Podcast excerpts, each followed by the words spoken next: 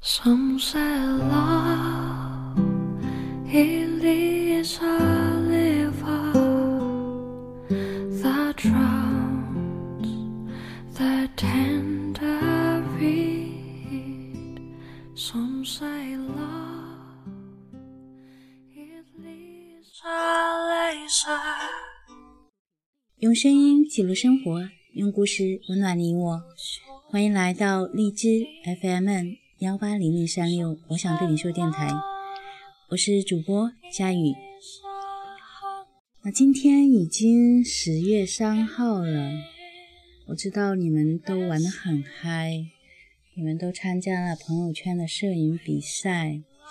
那主播这几天一直在上海，我这几天一直在听逻辑思维的节目，我基本上就这些天已经把他的节目基本上快听完了。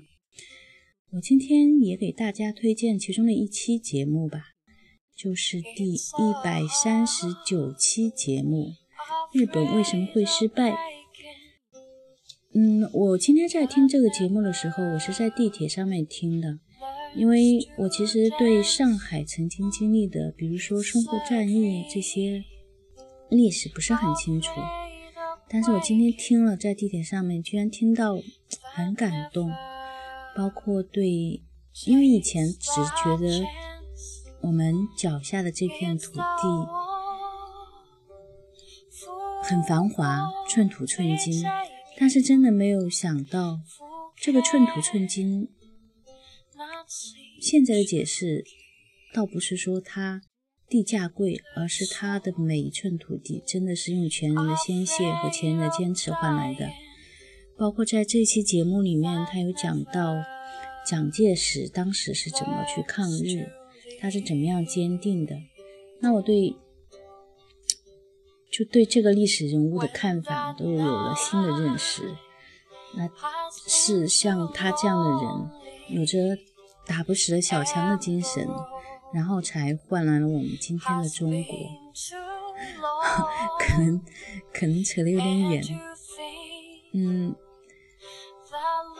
大家可以去听一下这期节目，第一百三十九期节目《日本为什么会失败》。大家可以到喜马拉雅上面去听这期节目。那我们今天主播还是继续和大家一起学习人生的智慧。我们今天要学习的内容是，呃，接着昨天的，因为昨天我们。学习了阅读，就是看别人如何思考，那说明我们要独立思考，不能被书带着走。今天我们要看的是别碰那些畅销书。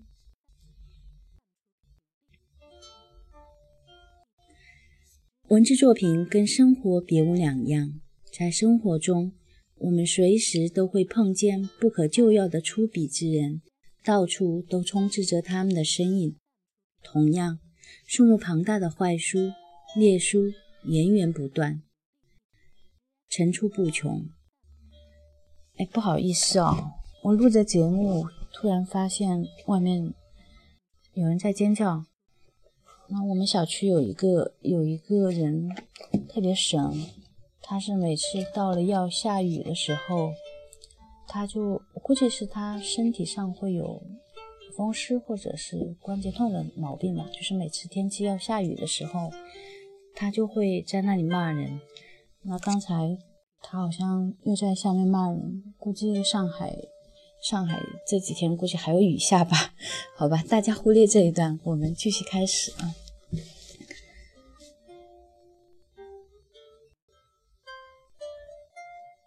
文字作品跟生活别无两样，在生活中，我们随时都会碰见不可救药的出笔之人，到处都充斥着他们的身影。同样，数目庞大的坏书、劣书源源不断，层出不穷。坏的东西，我无论如何少读也嫌太多；而好的作品，无论怎样多读也嫌太少。劣书是损害我们精神思想的毒药。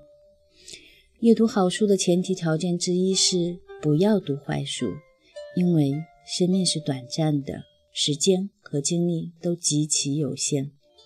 因为人们总是阅读最新的，而不是所有时代中最好的作品，所以作家们就局限于时髦和流行观念的狭窄圈子里，而这个时代也就越发陷入自己的泥潭之中。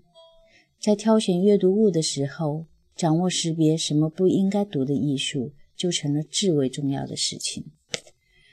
这一艺术就在于别碰那些无论如何。刚好吸引住最多读者注意的读物，原因恰恰就是大多数人都在捧读他们。不管这些是宣扬政治、文学主张的小册子，或者是小说、诗歌，那些写给傻瓜看的东西，总能够找到大群的读者。我们这应该始终是相当有限的阅读时间。专门用于阅读历史上各个国家和民族所曾有过的伟大著作。写出这些著作的可是出类拔萃的人，他们所享有的后世名声就已经表明了这一点。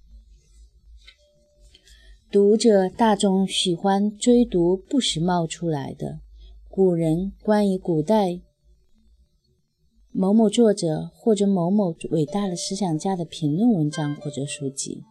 而不是去阅读古代作者或思想家的原著，原因就在于大众只愿意阅读最新才印刷出来的东西，并且相同羽毛的鸟聚在一起。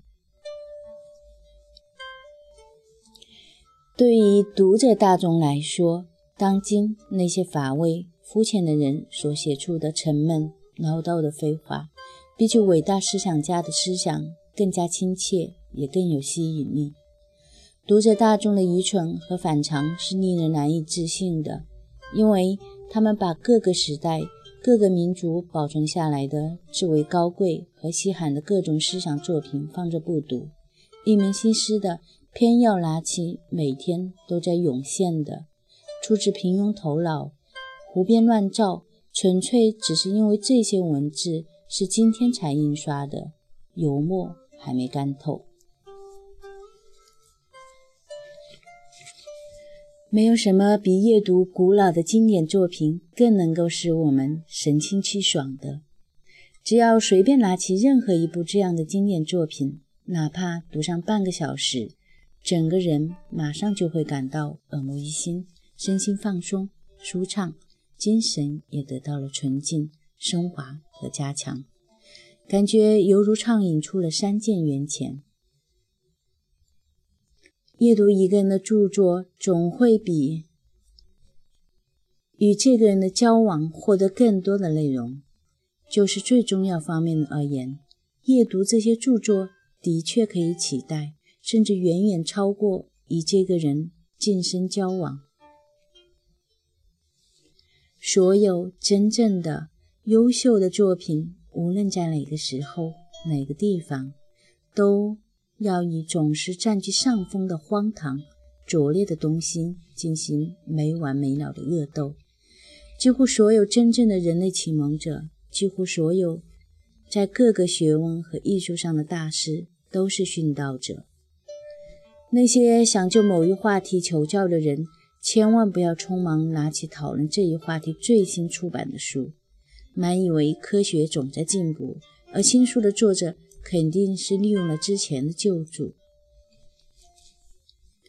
如果可能的话，我们就要阅读那些对所讨论的事情有着根本性的发现和认识，真正有独创性的人所写出的著作，或者至少是在某一学问领域被大家公认的大师的作品。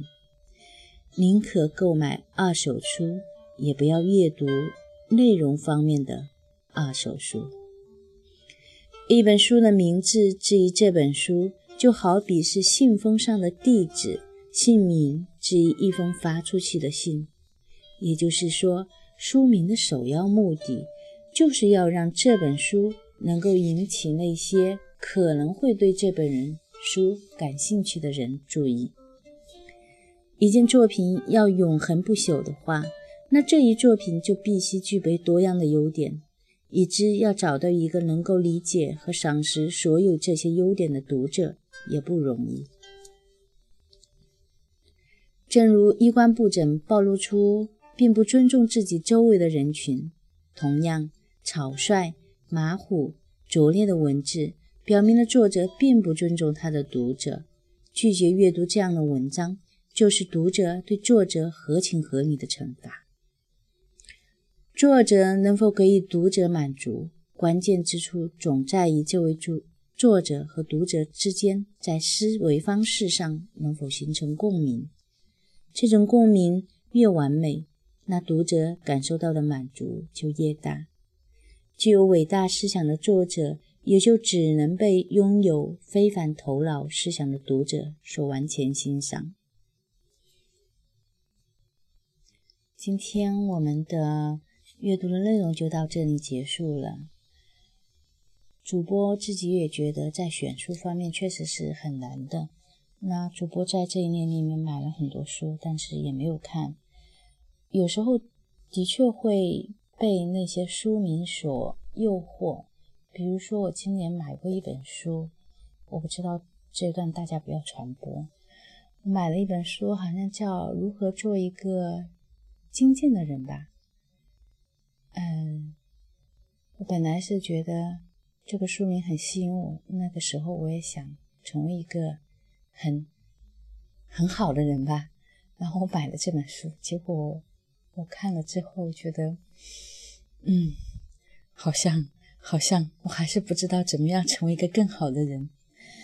嗯嗯，那今年其实我个人觉得收获比较大的就是今就是现在我在跟大家分享的这本书《人生的智慧》。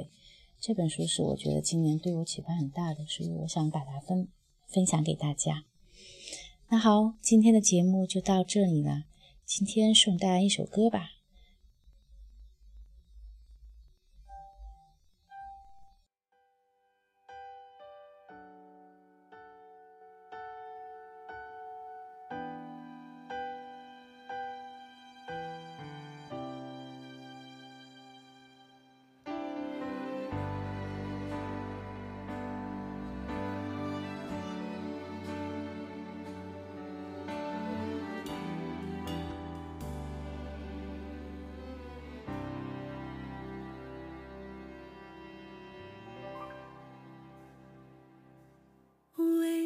小南风吹，寂寞时候流眼泪。有人问我是与非，说是与非，可是谁又真的关心谁？若是爱已不可为，你明白说吧，无所谓，不必给我安慰，何必怕我伤悲？就当我从此收起真情，谁也不给。我会试着放下往事，管它过去有多美。也会试着不去想起你如何用爱将我包围，那深情的滋味。但愿我会就此放下往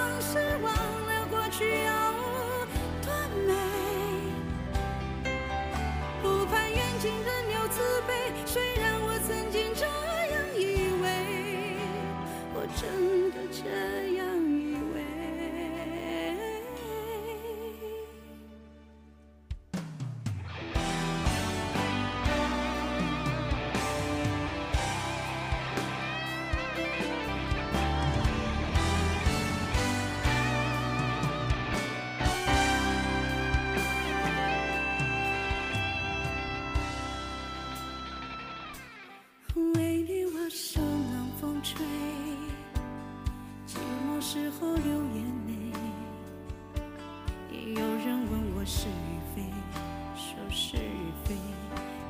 是谁又真的关心谁？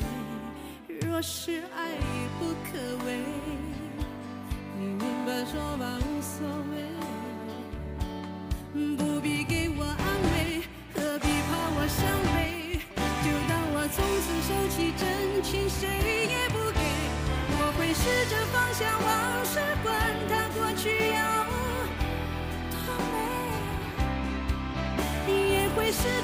去想起你如何用爱将我包围，那深情的滋味。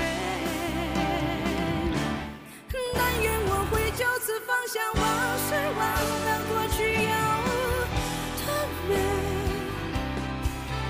不盼缘尽仍留慈悲，虽然我曾经这样以为，我真的这样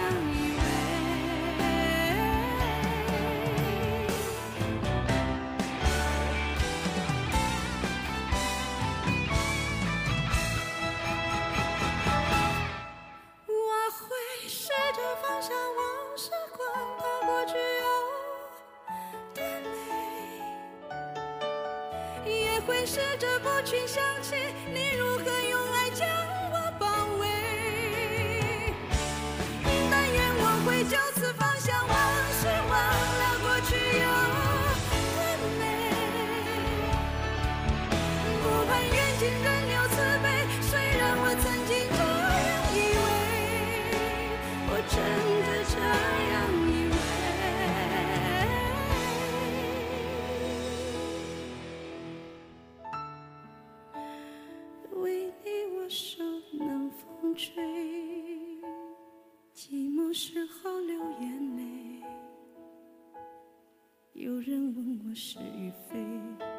说是与非，可是谁又真的关心谁？关心谁？会关心谁？谁会关心